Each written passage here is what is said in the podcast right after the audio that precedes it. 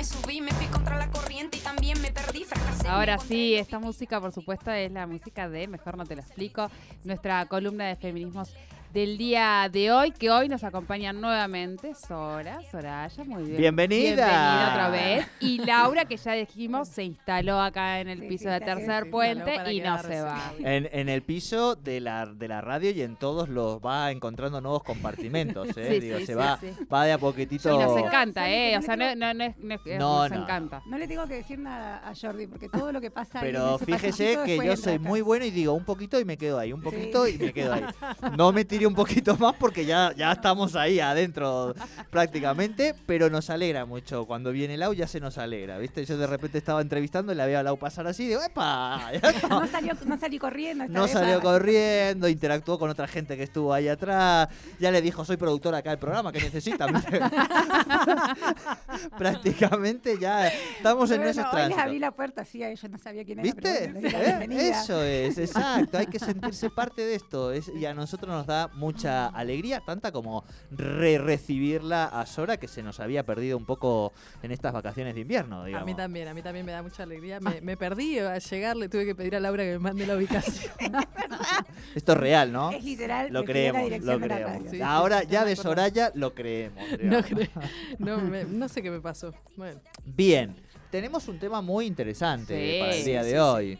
Sí, sí. Antes que nada queríamos comentar que ayer eh, Micaela García, quien es eh, la joven eh, que producto de un femicidio dejó de, de- de- nos dejó su existencia, cumpliría 26 años. Una joven que en el 2015 eh, fue eh, asesinada de, de mano de, de un femicida, ¿no? Una historia que, bueno, es la que nos trae la que bueno hemos planteado muchas veces que es un antes y un después en, en nuestro país y en Latinoamérica la que con la cual se implementa la ley Micaela y se empieza a dar una batalla una batalla tan grande que no termina eh, cambios tan importantes que no terminan y esperamos que mejoren como las mujeres hemos logrado tener un ministerio eh, de, de mujeres disidencias y diversidades. Así que eh, ayer Micaela cumpliría 26 años Y esperemos Solo que la ley joven. que lleva su nombre, bueno, empiece a cobrar realmente cada vez más fuerza y a ocupar los espacios que tiene que ocupar en la administración pública, bueno,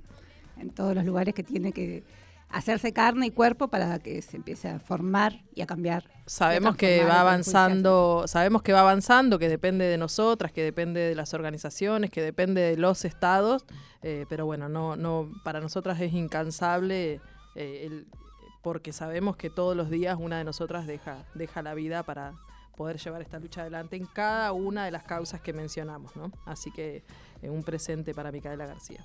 Bien. Muy bien. un presente doloroso y bueno, tenemos un tema que no es necesariamente doloroso, es un tema que es doloroso tener que tener un día para estas cosas, ¿no? El domingo pasado, el 8 de agosto, es el día, fue el día del orgasmo femenino en varios lugares, ¿no? sobre todo en América Latina, porque surge de eh, un pequeño pueblito de Brasil, donde un diputado propone el día del orgasmo no propone el día del orgasmo femenino po- propone poner en ag- en agenda el orgasmo femenino como un tema de salud eh, sexual Ajá. y para empezar a discutir en la agenda de, la- de salud el tema de- del orgasmo esto fue en el 2006 desde ese día y a, la- a- través de, de muchas luchas también ¿no? de ir sosteniéndolo como, como un suceso muy importante se decide que el día eh, 8 de agosto es el Día del Orgasmo Femenino y abre la puerta a muchas discusiones y a muchas eh, cuestiones que todavía son difíciles de discutir, que todavía no se mencionan. Una vez acá hablábamos de que todavía cuando hablamos de sexo muchas veces nos reímos y nos cuesta ponerlo en palabras y bueno, todo eso en- pensándolo desde la mujer o para la mujer es por supuesto mucho más prohibido, eh, mucho más tabú, mucho más negado. Y bueno, tenemos mucho, mucho, mucho para decir al respecto.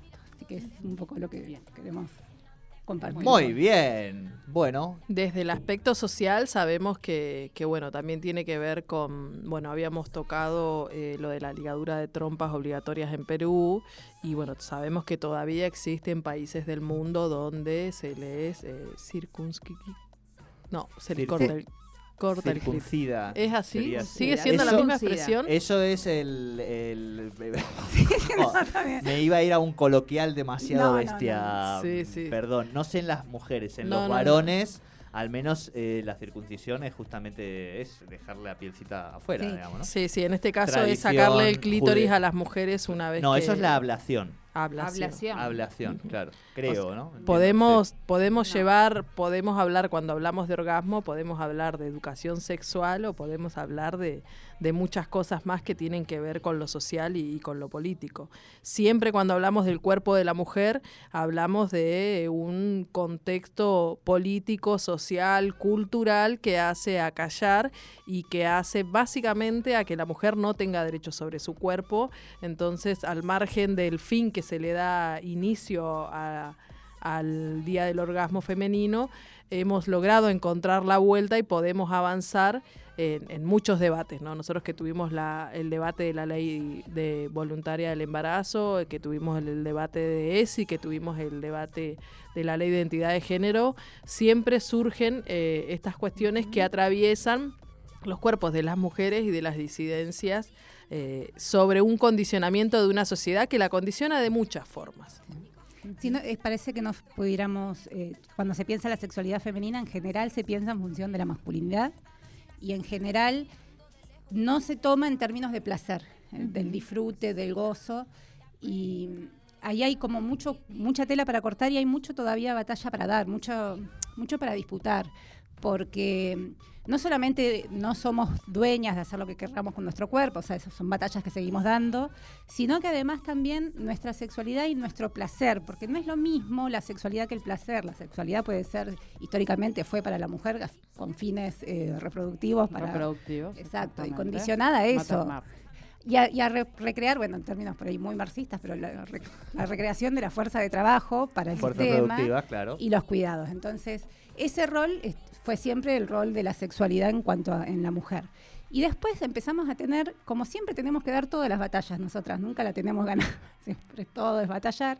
Eh, a medida que se avanza en la posibilidad de conquistar deseos, y el deseo de la mujer, y saber cuándo y cuándo nuestro cuerpo, y conocer nuestro cuerpo, y, y- y pensarnos deseantes y deseadas, etcétera, eh, tenemos como un camino lleno de, de- de trampas, ¿no? Porque hay como un momento de, de apertura o de conquista de esto que fue en los 60, la revolución sexual o la liberación, que también nos impone como otras formas de pensar a la sexualidad y como una otro deber ser en la mujer, que es este de, bueno, la mujer tiene que ser todo lo que ya tenía que ser, pero además, encima, el sábado a la noche tiene que ser, esto lo dice Federici en su libro de Revolución.0, el sábado a la noche la mujer tiene que ser la más, eh, no sé, iba- iba a No se meta con ningún colectivo ni animal.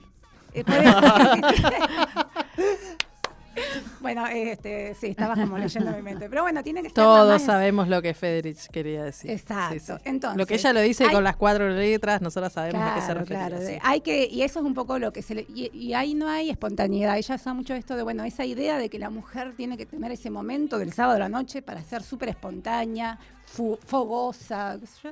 Y ahí, no hay, ahí hay otra construcción patriarcal que hay que desarmar. Entonces, por eso es un debate que no nos tiene que llevar a pensar, ay, sí, ahora las mujeres nos apoderamos de nuestro deseo, porque tampoco es así, porque todo tenemos que debatirlo y, y explorarnos y debatir nosotras entre nosotras y saber nosotras qué queremos y, y tocarnos y conocer nuestro cuerpo, todo eso que también dicen que es cierto, pero con una siempre atravesado desde una mirada de, de política, sea, una mirada política de lo que estamos hablando y, y co- cobrar fuerza para que no quede una cuestión muy naif, ¿no? Esto Ujú. del sábado a la noche la mujer ahora es dueña de su sexualidad y hay también una- serie de cuestiones que nos atraviesan y que además no está sucediendo. Yo veía las encuestas porque esto de tener un día genera esto, ¿no? Hay un montón de encuestas por el 8 de agosto y demás y yo Ujú. pude ver encuestas.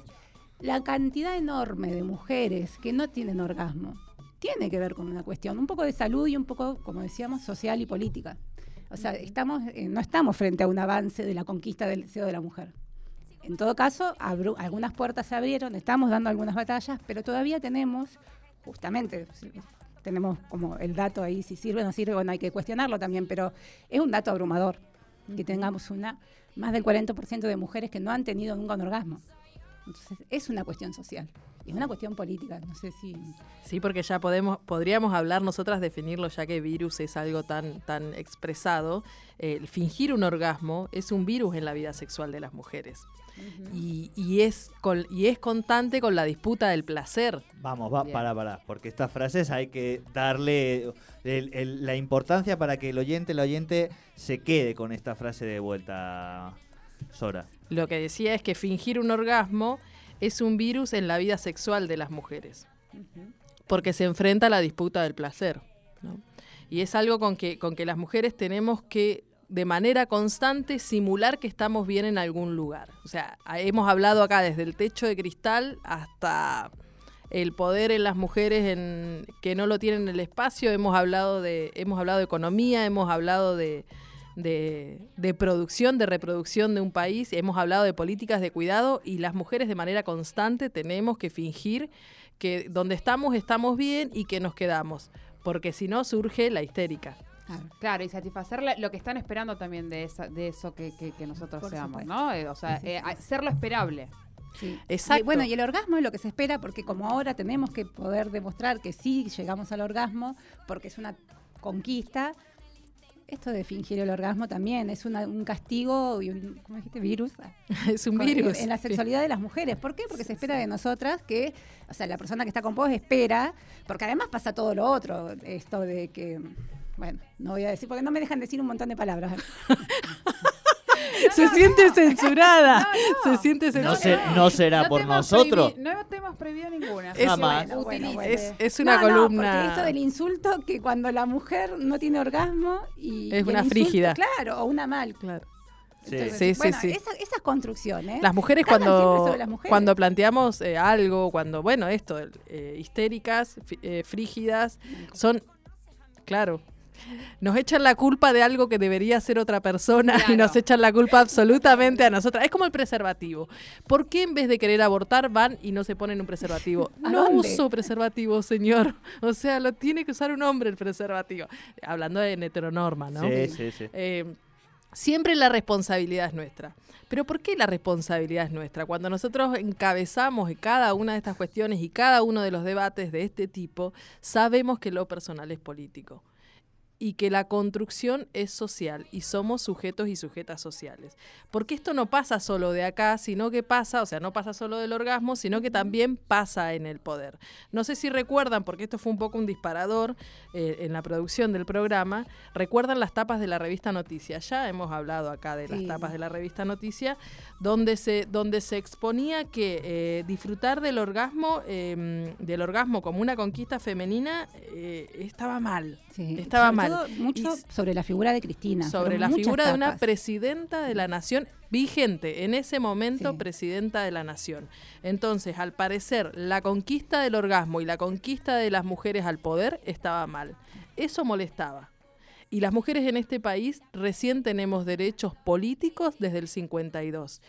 Aparece una con- mediante una conquista y una revolución y viene a acompañarla también la, la aparición de la pastilla de la píldora del día De después, después, en claro. el 60. Claro. Todo eso en un país y en una sociedad está mal visto. Está mal visto y todo eso fue producto de una conquista y de una y de muchas conquistas y de muchas batallas que han dado las mujeres en distintos espacios sociales, en movimientos, en, eh, económicos, políticos. Siempre tenemos que dar la vuelta, como dice Laura, todo lo tenemos que batallar y todo tenemos que enfrentar. Pero no es sencillo Y explicar. Y explicar. No es sencillo, porque la sociedad, la sociedad que tenemos nosotras, de manera constante, los diálogos de algún lado sacan, sacan esta información. Bueno, si no leen, si no les preocupa su eh, pequeño espacio de poder que cada una de nosotras toma en la sociedad, digo, ya sea como la jefa de un área administrativa, como la docente dando clase, como la presidenta de la nación o como la, la mujer que se encarga de los cuidados y de la economía de un hogar, si no sucede en ese ámbito, hay unos medios de comunicación que se encargan de manera constante de hostigar. Nunca hubo una foto de Carlos Saúl con el goce del poder. ¿Por qué hay esa relación de entre el goce y el poder? Carlos Saúl era el, mal. el seductor, ¿no? Él tenía ese Claro, paradigma sí. Sí. esa imagen. Había una. Pero digo, pero, Era me acuerdo una idea, Jiménez. una idea. Sí. pero era una idea fuerza construida. Claro, digamos. era una sí, idea por fuerza Susana de Jiménez idea. sobre todo, me acuerdo. Claro, claro, claro. Sí, sí, era toda- todas las mujeres sí. querían ser. Sí, el otro día no, no recuerdo en qué grupo de bueno, más un- de mi edad, un poco más chicas, hablaban de eso. ¿En serio que era? Y sí, era, todas las mujeres querían estar con él. Pero eso era lo que nos vendían los medios. Pero los medios no tan solo nos venden a alguien directamente con pegándole a una presidenta, o sea, cometiendo todos los delitos. Yo calculo que este mismo, el goce del poder de Cristina Fernández de Kirchner como presidenta, se le, también se le achaca a Laura Frankeli, docente de una cátedra en la UBA, a Barack Obama como afro-presidente afro o a... em, cuando hablamos de, de política y hablamos de cuestiones sociales, o eh, a Evo Morales en Bolivia siendo el presidente de los indios. O sea, cada vez que se le pega a una figura, a una imagen de este tipo, se nos pega a cada uno de los colectivos que, que Y es como un mensaje aleccionador de alguna manera, ¿no es cierto? O sea, ver esa imagen que era muy fuerte. eh, el otro día hablábamos mucho de misoginia con el caso de De Florencia Florencia Peña. Peña. Y es, es una se- un, un mensaje muy claro para el resto de las mujeres. Y Cristina era un mensaje muy claro para el resto de las mujeres que había que deconstruir y que había que desarmar y que había que pegarle. El otro día hablando de este señor Iglesias que, bueno, Sí. en- en el- había justo un informe porque recuperaron un montón de, de sus Este señor diputado de la Nación. Diputado de la Sí, Nación, Y que- candidato en un debate con Victoria Tolosa Paz, que es ahora di- eh, candidata, Sí. Candidata. Él le decía, no puedo discutir con vos porque, porque no parás un segundo, porque la otra le, le tiraba un montón de argumentos y porque además sos muy linda. Entonces, fíjense que, claro, no es solamente, hay, hay una serie de, de- de estrategias y de herramientas para leccionarnos, para callarnos, para... El, sé. di- el diputado de. Salta de la campera amarilla le propuso a María Rashid, di- dirigente conocida, lesbiana, y creo que en ese momento estaba casada, en camino a tener una hija, le propuso ser padre de sus hijos. O sea, en un debate público, un diputado con una dirigente social. La derecha O nunca sea, es muy sutil, ¿viste? no, para nada, pero aparte tienen la impunidad de los medios, tienen la impunidad de los medios. Por eso fue tan fácil pegarle a, o pegarle entre comillas, ¿no? Por eso fue tan fácil hacer mención del horario. Y entre las 9 y la 1, Flor Peña visitó la Casa Rosada. ¿9 pm o 9 am? No importa, mandémosle entre las 9 y 1 y después entre eso, cena, gato, fiesta, ya está. Claro, la gente que- deduce. Mienten, mienten, mienten que, que algo, que, que quedará. algo quedará, exactamente. Y mienten no tan solo con sujetos, eh, con sujetas y sujetas sociales, políticas, eh, eh, no sé, referentas de algún espacio, de alguna forma, sino que también los medios utilizan ese tipo de, ese tipo de, mm, como decía Laura, ese tipo de expresiones para pegarle a todo el mundo. También la utilizaron con la asignación universal por hijos, el diario Clarín, que todavía no ha desmentido, porque se le han hecho muchas demandas con respecto al tema, que tiene que ver con la fábrica de hijos. Un título gigantesco, como la tapa de la revista Noticia, en un, en un periódico, utilizando la asignación universal como la fábrica de tener hijos, como si esa fuese la salida y la solución para las mujeres toda aquella mujer que vaya a percibir de un derecho que no tan solo es para ella, sino para su hija, Para que lo alimente, para que lo eduque y para que sea esto que hablábamos de la mano de obra futura de este país, se tenía que sentir con la culpa de ser las planeras, de ser las mamás luchonas y todas esas expresiones que se utilizan para defenestrar a la mujer en un derecho, una mujer que está criando los hijos de este país. Bueno, yo quería también ampliar esto de, de qué- cuáles son los cuerpos que pueden gozar, que pueden disfrutar y demás, porque si bien hubo algunas pequeñas conquistas para eh, impulsadas por nosotras las mujeres, eh, también hay como, ahora se está como corriendo un poco más el margen, porque cada vez que, que salimos a la calle y luchamos, abrimos un poco más el panorama, y es esto de lo que los cuerpos que podían gozar o que eran deseables o que podían eh, pensarse en una situación erótica, placentera y demás, eran ciertos cuerpos. Entonces, ahora estamos aprendiendo y ha crecido muchísimo el activismo gorde, que dice, no, todos los cuerpos pueden Bueno, dar y sentir placer. Y hay que correr la idea de la patología, por ejemplo, que está muy afianzada, muy afianzada, incluso dentro del colectivo feminista. eh, se dan discusiones, ay, no, pero no es saludable. Sí, Yo no y sé, los adultos y adultas salud. mayores también, ¿eh? Sí. Y esa es la otra, sí, sí, sí, porque ya eh, como de diversidad funcional Digo, ya vayamos, vayamos allanando el camino para dentro Sí, de sí, 10, porque 15 estamos yendo años. para allá, por supuesto. Claro, Queremos, queremos llegar a una a esa franja con derecho, Claro, con con claro. más reconocimiento. Desnudos por la calle que nadie nos diga nada. Claro, claro, claro. No, No, pero es cierto eh, que, que eso todavía falta muchísimo, la idea de, eh, de- Pero nosotras mismas creernos y sentirnos y darnos cuenta que tenemos todo el derecho de nuestro placer, nuestra sexualidad, nuestro cuerpo y que además, como sujetos de deseo, no marginalmente, no. eh, siempre hay como una, una cosa de. Sobre todo con el activismo gordo, ¿no? Pero también con la diversidad funcional. Bueno, si no queda nadie en. en- en, la canasta para elegir, bueno, podés llegar a irte con, una gordita, con un gordito, con un... No, el deseo, el placer, el vínculo, la conexión, la sexualidad es para todas, para todos y para todes.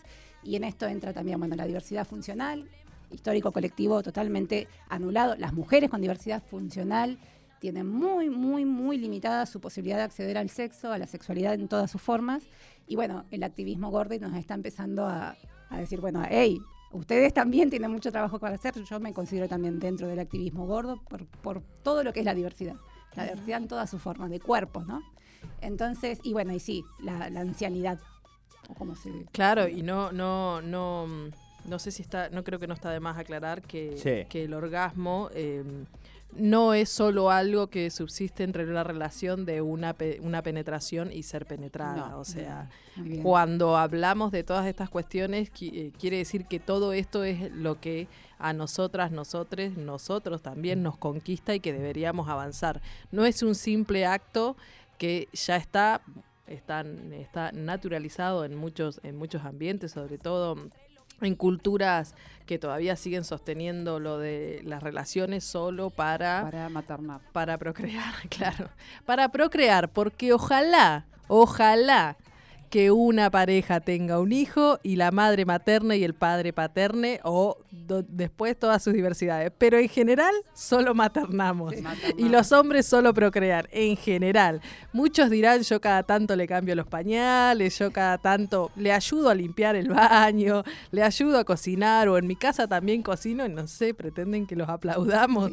Pero la realidad es que debería ser eh, 50 y 50 o debería ser eh, en avanzada. No tiene ni que aclararse ni que, o sea, tendría No. que ser natural. Ese es el problema. Tener Sí, que sí. aclarar, explicar. sí, sí. Eh, Sí, sí. Vamos a, a impulsar el cambio del nombre Procrear del programa tan famoso para que se llame Materna. ¿eh?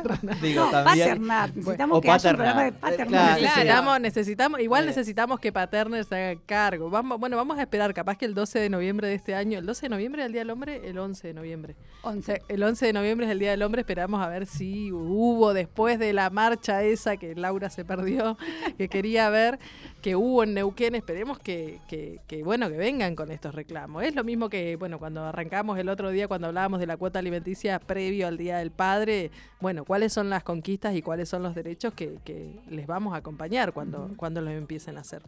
Incluso Bien. en esto de la sexualidad también, ¿no? Esta idea de lo que decís vos, la relación eh, eh, que es súper Sigue siendo el macho proveedor. Eh, claro, y además como esta, eh, yo creo que también nos, nos falta tanto trabajo para, para comprender, ¿no? Porque para que en, en cualquier vínculo se... No, no me río porque, viste, proveedor hoy es de alimentos, no, pero digo, al mismo tiempo, de conectividad, de, ¿viste? Ya, ya no es solo el alimento, depende si es del norte. del La de- conectividad ahora va a pasar a ser un, un- un- un servicio público, así que ya tienen un problema menos. Ahora claro, en claro. lo otro, ¿cómo, en lo otro, ¿cómo van? Eh, siéntanse, quieran, o sea, siéntanse, escúchense y, y plantéense y, y de ahí para eso poder plantear, o sea, hay una de las cosas que, que- que las feministas Sí. hacemos mucho, que es empezar a escuchar nuestros cuerpos y para poder eh, para poder realmente sentir qué es lo que queremos, que tiene que ver con la alimentación. Por eso podemos hablar de tantas cosas, porque es las batallas que damos de manera constante. No tan solo pasa por las decisiones políticas, sino pasa por lo que estudiamos, por lo que escuchamos, por lo que comemos, cómo nos alimentamos, cómo criamos. Es un campo bastante grande. Ojalá... La- a la lo- totalidad, claro. Sí, sí, sí, sí. Em, por esas casualidades y no tantas, eh, justo hoy nos pusimos en comunicación con una organización eh, que en el día de ayer nuestra amiga en común, entiendo que también de una organización feminista, eh, querida Willuber, estuvo dando, dictando un taller a un grupo de varones que están como conformando un espacio de nuevas masculinidades. Ah, así que vos, creo que la bien. semana que viene los vamos a tener el día miércoles. ¿eh? Ahí Sí, como sí, sí. para este, porque es verdad que todavía no habíamos desde el lado de las organizaciones por ahí. Eh, y me parece que está bueno. Y ahora en un ratito, este, con Alejandra vamos a hablar también de los estereotipos eh, en la política también en relación al género y bueno, a los géneros en, en definitiva. Así sí, que sí, absolutamente. como para complementar y como para seguir dándole desde distintas perspectivas a, a este tema también, ¿no? Sí, sí, afortunadamente las, las, las mujeres, las feministas, los movimientos de mujeres, nos hemos dado cuenta, eh, no sé, yo pensando en las tapas de Cristina, 2012, fue el encuentro en 2009, creo, no recuerdo, fue Bariloche, 2010 Bariloche, y es la primer, eh, y en el 2012 es eh, las plazas de Cristina. Las plazas de Cristina como un gesto político de cómo avanzar en, en- en la política y cómo... eh, eh, profundizar en esto. Y en esto abrirnos caminos todas y todes. Eh, porque todos ya tienen los caminos abiertos. Faltan, los, faltan nuestros caminos. Cuando las mujeres avanzamos, cuando los movimientos de mujeres, cuando las feministas avanzamos, también queremos abrir espacio y nos hemos permitido debate con todos estos espacios para, para, para lograr. Digo, encuentros nacionales de mujeres como un hecho que las mujeres en Argentina hemos, hemos sabido mamar, hemos sabido construir y hemos sabido participar para poder eso ser eh, un puntapié en el, en el año que, bueno, por el- la pandemia hace dos años que no se realiza, pero bueno, están esperando las compañeras para realizar el próximo encuentro. Bueno, hubo encuentros virtuales. Hubo encuentros No es virtuales. lo sí. mismo, No pero es lo mismo juntar eh, 30.000 mujeres en la calle, 60.000 mujeres en la calle. Que hacer un zoom de mil. que hacer un zoom de mil, claro. Que es como lo- el, Sí, sí, el sí. objetivo, ¿viste? Sí, es lo que más y podés. decimos, exacto. Sí, sí, Bueno, sí. con esto de las dificultades Sí. de la pandemia y demás, como Sí. no podemos venir todas acá, Sí. todas siempre participamos de nuestro grupo y de nuestro chat. Y además Caro tenía el auto Sí. roto y Caro tenía muchas ganas de participar y tenía muchas ganas de eh, dar Un toda- saludo para Caro. un saludazo para Caro y para todas las chicas. Para pero todas, pero para Caro también. Caro tenía muchas ganas de hablar de Freud. Yo digo, yo no sé si voy a poder decir todo eso que vos ves. Es que es, es, eh, si vamos Ah, a... bueno, pero la vamos a retomar cuando venga. No, no, claro pero, que la- sí. pero lo dejamos ahí como, eh, no sé por Sí, dónde iba sí. Caro, pero lo que digo es, ¿iba por el lado de la crítica total a Freud o iba por el lado... Yo te diría que de por el odio total a Freud, porque ¡Ay! Bueno, yo ahí Bien. le voy a dar un poco de Tenemos debate. que probar- Bueno, de ahí Tenemos venimos que- y es lo que estamos tratando de desconstruir, ¿no? No, no, no, porque digo, a veces en la historia, yo esta, ya me voy adelantando, porque, pero digo, creo que a veces en la historia hay algunos procesos, digo, que se abren a pesar de algunos contenidos que habilitan, digamos, otras discusiones, ¿no? Pero ahí lo- Sí, ella, yo no puedo No, no, no, porque no, además cuando ella, cuando hablé con ella, digo, mira, Caro, yo No me quisiera metas seguirte en el trote, eso. pero no claro, claro. Pero lo que sí trajimos es Sí. el cierre de la Sí. columna con un tema que Muy van a dar cuenta. Ilustra, muy bien. Exactamente, bien. yo creo que es un poco lo que ella quería expresar. Eh, eh, antes, antes de que. Para, para, para. Perfecto. Eh, Sora, vos viste que hace un dos minutos le hice así Ah, a la compañera. sí, sí, sí. No la estaba saludando peronísticamente. Ah, yo pensé que le estabas diciendo viva Perón. No. La- la- exacto, por eso te Ah. lo estoy diciendo. La compañera que ya, viste, ya va agarrando el tren, sabe que este más este es la Claro. seña y por eso acaba de redondear muy Sí, bien. sí, ¿Usted sí, ha sí. El visto? próximo es que te sacan la silla, así que. No, no, no, el próximo No, es no, que vos ya directamente te comuniques con las señas con el Claro. ¿y operador. ¿Cuándo me cubrís? Es, Bueno, eso, Lau, esto es así. ¿cuándo me cubrís? No, no, no, pero No te lesiones las piernas, por favor. No, Bien. porque ya tenemos a una acá. Música para este cierre y abran las orejas para esto que estábamos charlando. ¿Cómo se llama? las, no me acuerdo, el- Sí, las las histéricas. histéricas. Las histéricas, histéricas de Liliana la grandiosa de Liliana Felipe. Así cerramos esta columna. Las histéricas somos lo máximo. Extraviadas, boyeristas, seductoras, compulsivas, finas divas arrojadas al diván de Freud y de Lacan. Ay, Segismundo, cuánta vanidad, infantiloide y malsano, el orgasmo clitoriano. Ay, Segismundo, cuánta vaginalidad, el orgasmo clitoriano se te escapa de la mano. Ay, Segismundo, de tan macho ya no encaja, no me digas que el placer es pura paja. Lo demás correspondo a tus teorías, estoy llena de manías, sueños, fobias y obsesiones. Solo tu envidia del pene y el diván de tus eunucos administra mis pulsiones compulsivas. Como me duele este mundo, Segismundo, la parálisis, la envidia, la neurosis nos gobierna. Como me duelen los pobres, como joden la miseria, ahora sí que lo de menos es la histeria. Histéricas son lo máximo. Las histéricas, somos lo máximo. Solidarias, fabulosas, planetarias, amorosas, superegos moderados, unilingüos para todas a placer.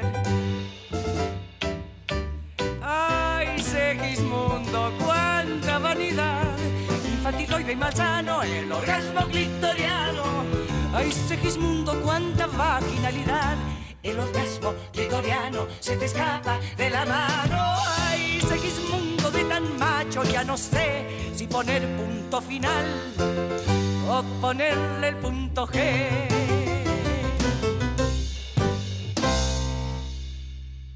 Subite al tercer puente con Jordi y Sole. Río, Juegos más Café. Un espacio creado para vos y tu familia. Cafetería, juego libre, cumpleaños, talleres. Río, Juegos más Café. Un modo diferente para jugar. Redes